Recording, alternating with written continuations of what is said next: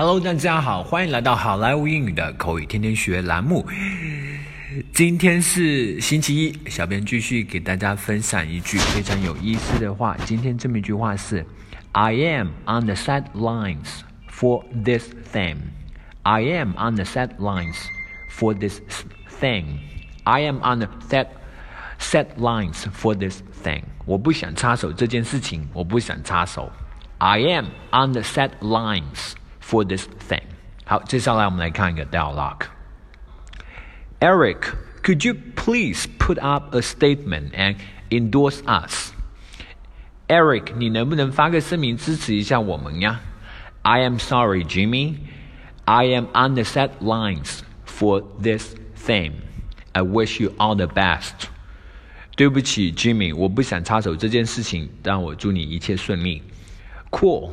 I totally understand it. Thank you for your kind words anyway。